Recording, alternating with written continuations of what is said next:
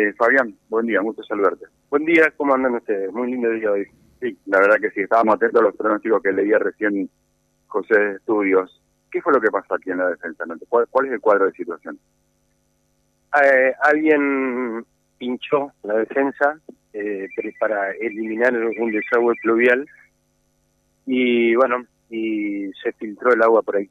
Así que ayer durante cerca de la cerca del mediodía creo que me llama el intendente pidiéndome si podía colaborar acá.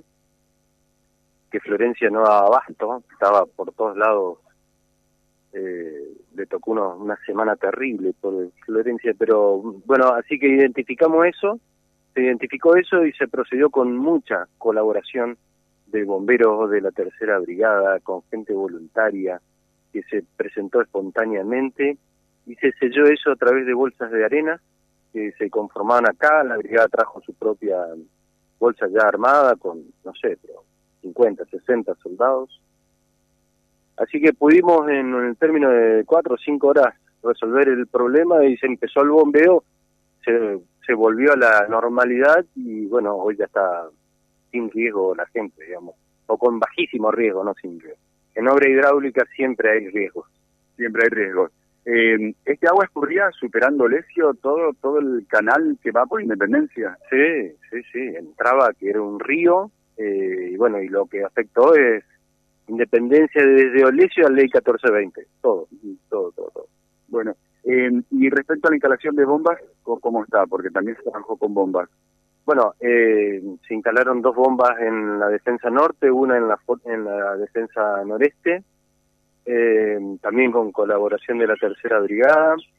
hoy está la situación está normalizada, ya el, ya el pico de crecida pasó anoche, el agua ya está dentro del reservorio, ahora hay que, durante la mañana hay que bajar el reservorio, que es el que aguanta la, el volumen de agua que las bombas no puedan, no puedan bombear cuando se produce la precipitación. Eh, entiendo que tenemos 20, 48 horas de pronóstico que no va a haber precipitaciones y por lo tanto, eh, yo no sé, veremos cómo, cómo evoluciona el arroyo del rey, pero si me preguntan yo sería mm, partidario, digamos, de destapar las alcantarillas y que si se producen lluvias la semana que viene, como está previsto, eh, el escurrimiento sea natural y no por bombeo. ¿El intendente te convocó en forma permanente o fue por, por la situación de ayer? Bueno, anteriormente me convocó por Barrio Nuevo y después también me convocó, me, me, va llamando. ¿Qué del corte de Barrio Nuevo? ¿Sirvió o no sirvió? Eh, sí sirvió. no desde el punto de vista hidrológico, pero sí sirvió. Eh, hay, el, hay un compromiso público, hecho, por parte de un ministro y por parte del jefe de vialidad, de algo que Henry viene gestionando hace años, que es el cruce de alcantarilla. Él no alcanza con lo que se está por hacer en Barrio Nuevo. Hace falta más cruces de la, de la ruta 40S.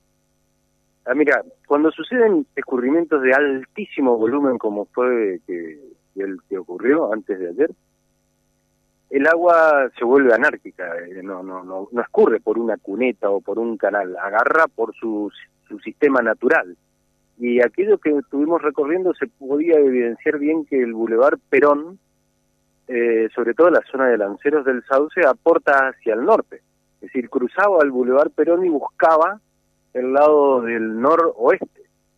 Eh, bueno, hay que seguir eso. No, no hay mucha ciencia dentro de la hidrología para identificar. Y vos hablar con un vecino que hace muchos años está viviendo ahí y te dice eso y te corrobora. Entonces, cuando, cuando vos lo que vos observás coincide con lo que el vecino te indica, cerralo.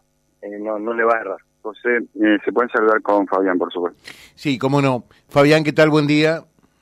¿Cómo te va? Buen día, Muy, un gusto. bien, bien, también el gusto es nuestro. Déjame hacer dos consejitos eh, y ya estamos, eh, porque hay alguna consulta más con respecto a lo que estamos charlando con el ingeniero Fabián. Acá, contrariamente a lo que puede ocurrir por allí en otros lados, no somos los dueños de la verdad, ¿no? pero me da la impresión que este fenómeno, que no pasó, todavía, que nos da un respiro, es cierto, tiene por lo menos tres o cuatro patas, ¿no? La primera, cuando llueve lo que llovió torrencialmente, no digamos cosas que no son, porque por allí se dijo que habían llovido 500 milímetros en cinco horas, barbaridades que no se compadecen con la realidad, pero más allá de eso, llovió verdaderamente muchísimo y no hay ciudad en el mundo prácticamente eh, que evite que ocurran cosas en más o en menos semejantes, eh, porque realmente eh, llovió mucho y en muy poco tiempo. Punto número uno. Segundo, lo que demuestra esto es la pésima planificación urbana de Reconquista, no de esta gestión, de décadas que esto ocurre, ¿no? Y, se pone sobre el tapete lo que ocurrió ayer eh, allí eh, en Independencia, lo que ocurrió antes de ayer con algunos barrios que se sabe que son eh, inundables porque se construyó en, en, valle de inundación en más de un lugar. O sea que ocurre lo que sucedió en la, en la Cortado, que está sucediendo, es natural que ocurra, nadie se puede tomar la cabeza por eso, ¿no?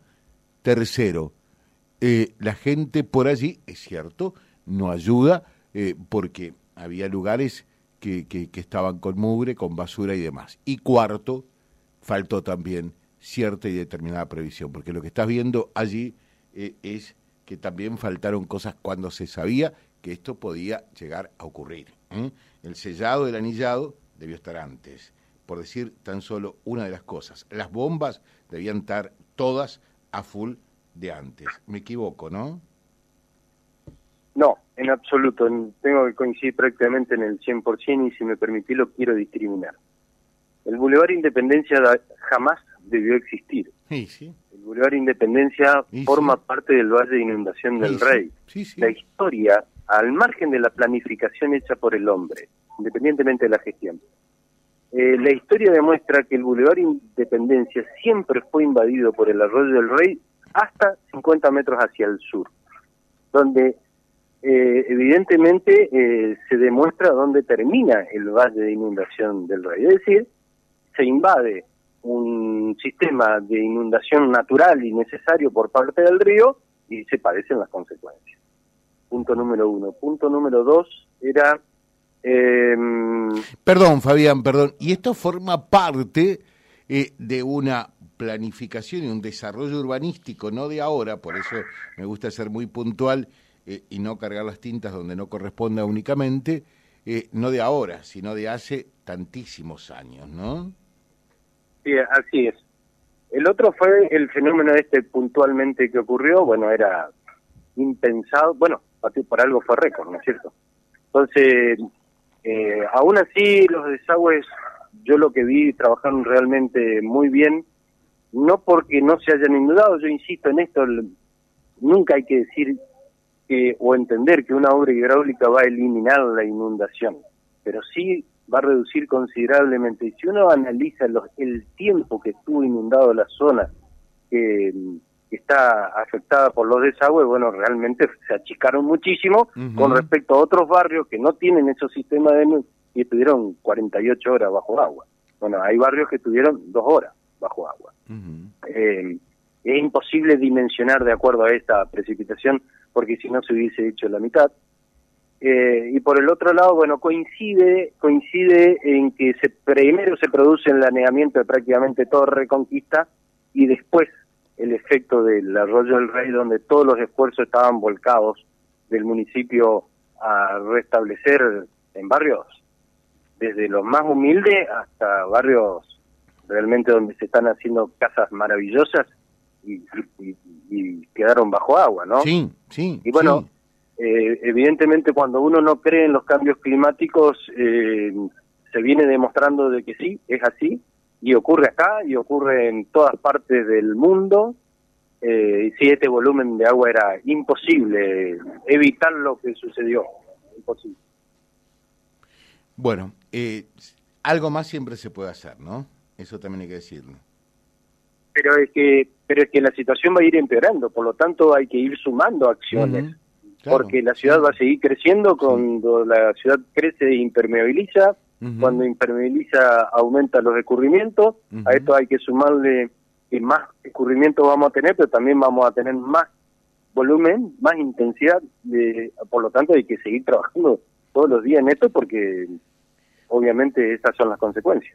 Fabián, acá nos dicen, mm, si se puede, por favor, por medio para que tomen nota allí, eh, acá en calle 105, dice José, eh, díganle eh, a, a, Fabricín, en calle 105 y la A009, 105 y las A009, hay que cortar para aliviar la calle 14 y 119, si no eh, nos vamos a inundar en cualquier momento nuevamente. eh, volvemos sobre el ejemplo de Barrio Nuevo. Conseguir una autorización. Eh, coincido plenamente con la gente de ahí, ¿eh? pero uh -huh. plenamente. Y es, es el lugar donde hay que cortar la 009. Uh -huh. Con eso descongestionás uh -huh. todo lo que es la Loma, lo de Zulema y Asunción. Conseguir, que, que, están conseguir que el gobierno nacional te dé una autorización eh, es más fácil eh, lo, lograr que, que, tengamos inflación cero que, que, lograr eso, ¿no? Por Dios. Es, es así. Por eso digo que eh, yo jamás, jamás le indicaría que lo hagan. Pero lo que lo hicieron los vecinos inconscientemente van a tener un buen resultado hidrológico dentro de un tiempo. Uh -huh. Si bien lo que hicieron hidrológicamente en el tema puntual no tuvieron ningún resultado, porque esto es así, o es mínimo el que lograron, el resultado hidrológico lo van a tener dentro de un tiempo, digamos.